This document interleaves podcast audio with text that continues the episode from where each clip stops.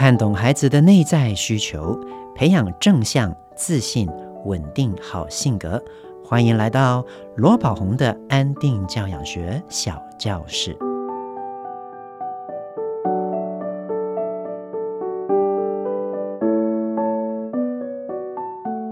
大家好，我是罗宝红，我是一位从事亲子教育工作的一位老师。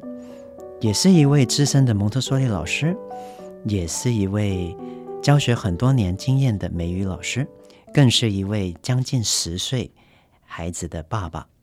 在多年来，我曾经在蒙特梭利教室里面做第一线的老师，已经有超过二十年的经验。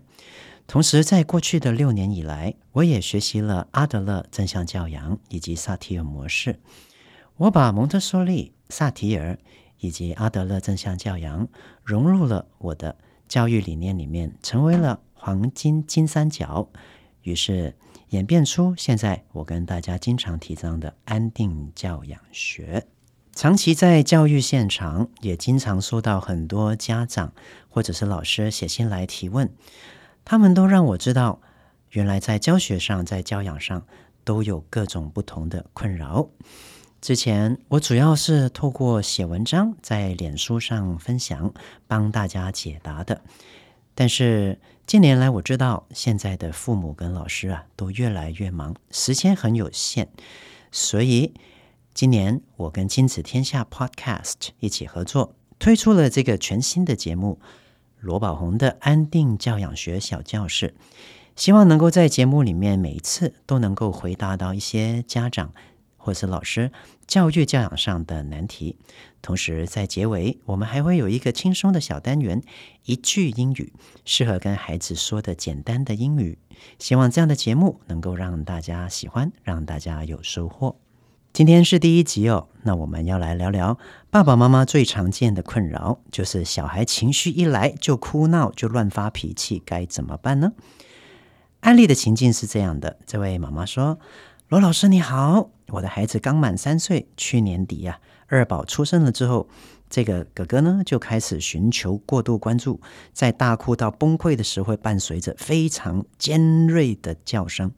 在他刚上幼儿园就读小班的时候，在中小混龄班里，他是年纪最小的，因为从来没有跟妈妈分开过这么久啊，他真的就用尽力气的。高频率尖叫，表达情绪的不满，在学校时也几乎都是崩溃大哭。我能够理解幼儿园老师的辛苦，但是想请问老师，面对孩子尖叫的问题，到底该怎么改善呢？也想要知道啊，如果这样的情况发生在蒙特梭利幼儿园里面，面对尖叫声异常尖锐的孩子，通常会怎么处理？我的孩子生气的时候，还会一直说一些气话，例如是“呃，我要打人，我要把门打破”。那我可以怎么去引导他呀？针对以上的问题呢，我会分零到三岁以及三到六岁两个层面来提供大家一些教养上的观念以及方法的。首先，我们一定要记住哈，零到三岁的孩子啊，他是才刚开始在发展情绪，所以他的情绪调节能力是非常的薄弱的。那通常在孩子有情绪的时候，我会经常提醒家长啊，四个应对情绪的步骤，分别是：第一个，同理但不处理；第二个，不要坐以待毙；第三个叫做转移他注意力。第四个叫做离开这伤心地哦，那一个一个来解释，什么叫做同理但不处理呢？简单来讲，就是我们可以同理孩子的难过，比如说我们的孩子啊，去了幼稚园班上，然后因为是新环境、新老师哦，他感觉到不太有安全感，或甚至是害怕，或者是刚跟妈妈分开了，哦，内心感觉到很难过，所以他会有情绪哭。哦，这个都是我们可以去理解的。当我们能够了解孩子情绪背后的原因的时候，通常啊，我们就能够比较接纳孩子的哭闹。这个就是所谓的同理，因为我们知道这个孩子是发生什么事，哦，所以将心比心，我们能够同理他。这是同理。那不处理的意思就是我们在孩子情绪高涨的时候，不会尝试用大条道理，用很多的话语来去跟他解释。你不用担心哦，妈妈很快就会回来喽。好乖哦，不哭哦，不哭，我打电话给妈妈哦。甚至是用一些威胁的口语，你再哭的话，我就叫妈妈不要来接你喽。哦，这些都不是一个能够安抚孩子，尤其是在孩子情绪高涨的时候，能够让他缓和下来的一些好方式。所以，这个就是第一点，同理。但不处理。那第二个叫做不要坐以待毙哦，这个就很重要了。像这位妈妈她说的就是，在蒙特梭利教室里面哦，如果这个孩子有情绪甚至尖叫，我们应该要怎么处理改善？答案就是不要坐以待毙，以及我第三句。教养的口诀叫做“离开这伤心地”，因为孩子在哭闹，尤其是情绪高涨的时候，我们是很难当下马上透过一些魔法去把他安抚下来的。每一个孩子啊，从小到大，他有情绪的时候，他都在学习去经验整个情绪从零到开始，到巅峰，到持续。到缓和，最后到结束的一个所谓的情绪周期，所以每一个孩子都有着这个情绪周期，不可能往上突然间升得很快，然后马上咻就马上掉下来，完全没有的。所以了解这一点，我们就知道孩子有情绪，我们需要给他一些时间，慢慢让他去体验、去消化。再去缓和下来，需要时间的。所以同理但不处理之后，我们要做的就是带他离开这个现场，不要坐以待毙。你越坐在那边，越用一些没有效的方式来跟他讲道理，他会哭得越亢奋，他会哭得越惨，哭得越大声。所以，当我们如果是一直都用错误的方式来应对孩子的时候，到最后，孩子情绪越来越高涨。他就会尖叫了，他就会啊，然后那个那个叫声是非常的难以忍受的。孩子会这样，就代表他的情绪完全没有一个释放以及宣泄的管道了。所以听到孩子尖叫，这个就是一个警讯。可以做的是什么呢？不要坐以待毙，转移他注意力，离开这个伤心地。这个就是我刚才的口诀的第二个步骤、第三个步骤以及第四个步骤了。像我以前的呃幼稚园啊，当然我的幼稚园是蒙特梭利幼儿园，我们都会跟老师们达到一个共识的。班上的两个老师，如果发现有孩子有情绪的时候，在他还没有崩溃之前，我们尝试去同理这个孩子啊。但是呢，如果这个孩子真的没办法，真的爆发了，他开始越来越哭得大声，甚至要尖叫的时候，我们就会。抱着这个孩子，或者是牵着这个孩子离开这个教室。为什么？因为我们没有办法对于这些小小孩啊，用控制的方式、用手段的方式，轻易让他们情绪安稳下来的。尤其是对于三岁左右，甚至三岁以下更小的孩子，这更是不可能。所以要去处理孩子的问题，首先同理，但不处理。不要用讲道理、无效威胁、恐吓的方式、命令的方式让孩子停下来，因为这些都只可能会进一步的挑衅孩子的情绪。同理，但不处理。再来呢，不要坐以待毙，怎么办呢？离开这个伤心地啊，离开那个环境。很多时候啊，换一个环境，孩子就很容易去换一个情绪了，然后。转移他注意力，透过转换环境转移他注意力。哦，我们尝试让他去看一些一个不同环境里面的一些事物，比如说，哎，你看那边有一棵圣诞树耶！哇，你看那个哥哥他在跑步耶！你有没有看到那个小朋友在溜滑梯？哇，你想要溜滑梯吗？我们可以透过一些。引导的方式，尝试让他的心情啊，去转移到另外的一些他看到的东西上。好，这个比较容易让孩子去情绪恢复了。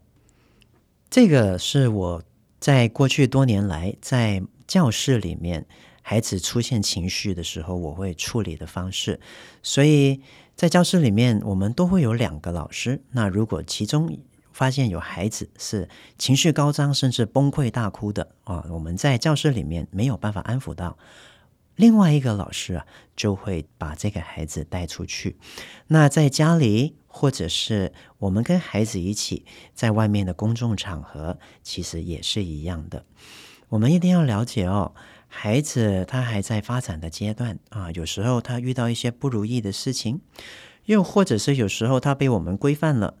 不可以做一些事，又或者是他想做一些事，但是我们没有办法让他做的时候，又或者是他必须要做一些事，但是他不想做，我们却要求他一定要配合的时候，他是一定会有情绪的。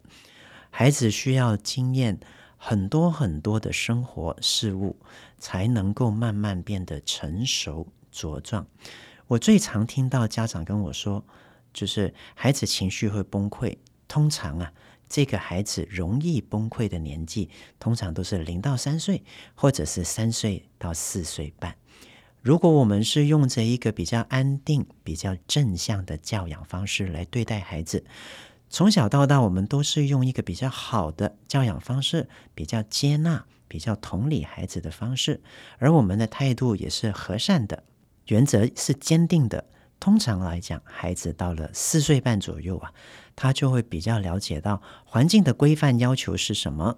那就算他要配合的时候，随着他已经到了这个年纪啊，差不多四岁半左右，他的控制能力就比较会好一点，就比较不会哦，每件事情都崩溃了。所以，如果你的孩子已经是四岁半，甚至五岁、六岁，但是他还是每件事情遇到就会崩溃、哭闹、尖叫的话，那我们就应该要去检视一下自己在孩子有情绪的时候，我们对待他的方式到底是不是在哪里有出现了问题？一般来讲啊，孩子的情绪如果是在教养上面遇到对立的方式啊，或者是我们使用的是威胁、恐吓、命令、责备的这些话语的时候。通常都会让这个孩子的情绪会变得比较负面，甚至会跟你做出一个权力斗争，然后一直跟你哭闹，不愿意服输，然后就是哭给你看，为了要反对而反对的这些情形的。所以，如果你的孩子已经是三岁半、四岁以上，然后但是还是持续的，甚至是更大的孩子，甚至是小学的孩子。但是只要每一次要给他一些规范，他都会一直用一些很情绪的方式来对你的话，可能要去检视一下自己的教养方式有没有我刚刚讲的这些问题，又或者是你会不会是因为在教养的姿态里面摆得太低，形成了一个无意识讨好孩子的姿态，以至于啊，孩子呢，会慢慢觉得，只要是跟你用情绪勒索，只要是用情绪、用对立、用哭闹、用尖叫、用不妥协的方式，最后就会让你妥协。那如果是有这样的情形的话，孩子也会常常哭闹哦，也会常常的就是用情绪来去攻击你的哦。那所以啊，在正向教养里面，我们强调，在给予孩子规范的时候，我们要用的态度叫做和善。且坚定，和善的意思就是我们用一个柔软的尊重孩子的态度来去应对孩子，但是坚定啊，在这个这个内涵呢，我们就需要去注意，它代表的是有几个层面的。第一个就是对规范的坚定，我们可以温柔，但是站在规范上，我们不应该退让。甚至孩子是有情绪的时候，我们也可以温柔的对他，如同我说的，同理，但不处理。但是不能够因为同理，我们就妥协了，我们把我们的规范就放到一边去。这个也是啊，现在这个时代很多的父母都落入的误区。他们生怕孩子啊，因为被我们规范，然后升起情绪，而最后呢，心灵会受伤。哦，其实跟大家说，只要我们的态度是和善的，但是对规范是坚定不移的，孩子啊。不会因为我们这样的和善且坚定而造成心灵的受损。相反来讲，他还会随着年纪慢慢增长的时候，他会知道该遵守、该依循的规范是什么。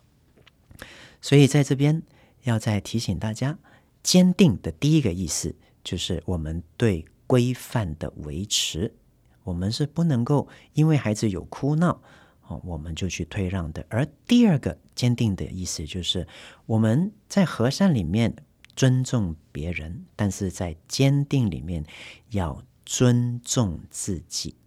换句话说的就是，如果孩子会因为有情绪的时候，做出了一些不尊重我们的事情，比如说他们会打我们，他们会推我们等等，那这些行为啊，是都不应该被允许的。这个就是我所谓的尊重自己。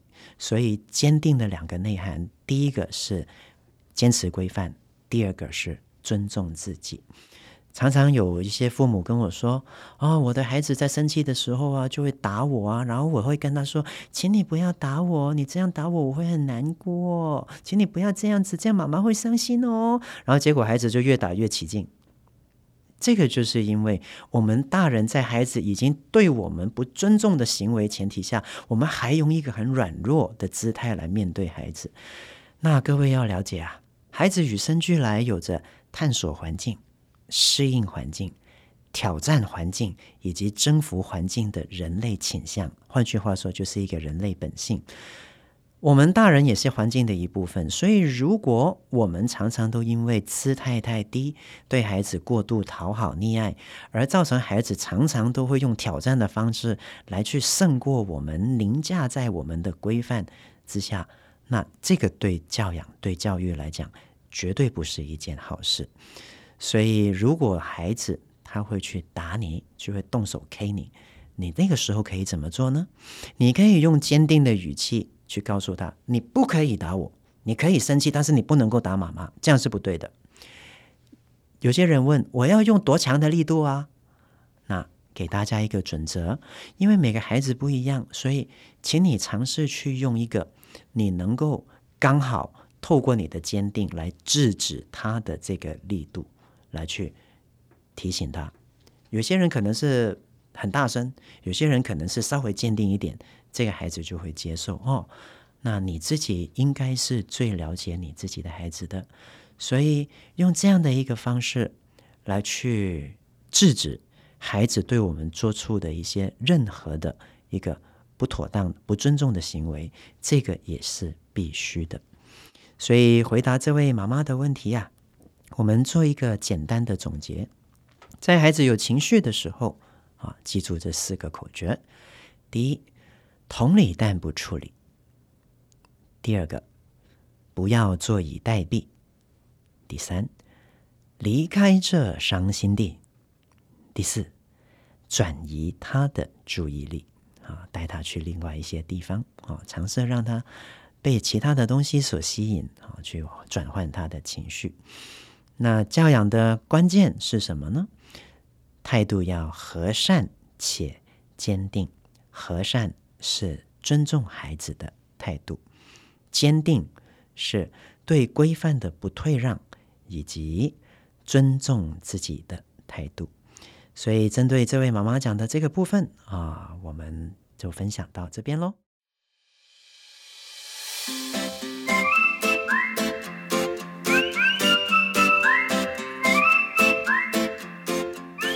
好，接下来呢是我们的一句英语的小单元哦。在每一集节目结束之前，那我们会跟大家分享一些有关美语的一些小常识啊。那今天第一集我们要跟大家说的就是，小孩千万不要取的英文名字是什么啊？如果你听到我接下来讲的这英文名字就是你孩子的英文名字，请你再三斟酌吧。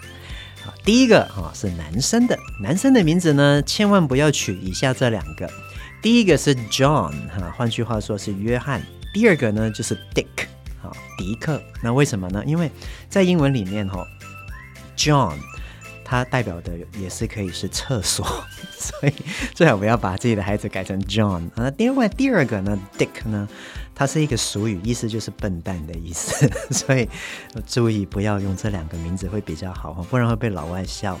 那另外女生来讲的话，哈，我自己个人来讲，就是很怕的一些名字，就是那种咪咪啦、Kiki 啦、Gigi 啦、菲菲啦 那种啊，这些名字就是其实都不太正式。那与其你要取这些咪咪、Kiki、菲菲、Gigi 的。不如你用一些比较好的名字，比如说是 Stephanie 啦、Josephine 啦、Mary 啦，这些都会比较好一点哦。所以跟大家分享一下，希望大家在替孩子取英文名字的时候，能够用一些比较优雅的名字喽。谢谢大家今天收听罗宝鸿的安定教养学小教室。喜欢今天的节目吗？我是罗宝鸿，亲子天下 Podcast，周一到周六谈教育、聊生活，开启美好新关系。欢迎订阅收听 Apple Podcast 和 Spotify，给我们五星赞一下。对节目有任何的想法，也欢迎在许愿池给我们回馈哦。下次再见，拜拜。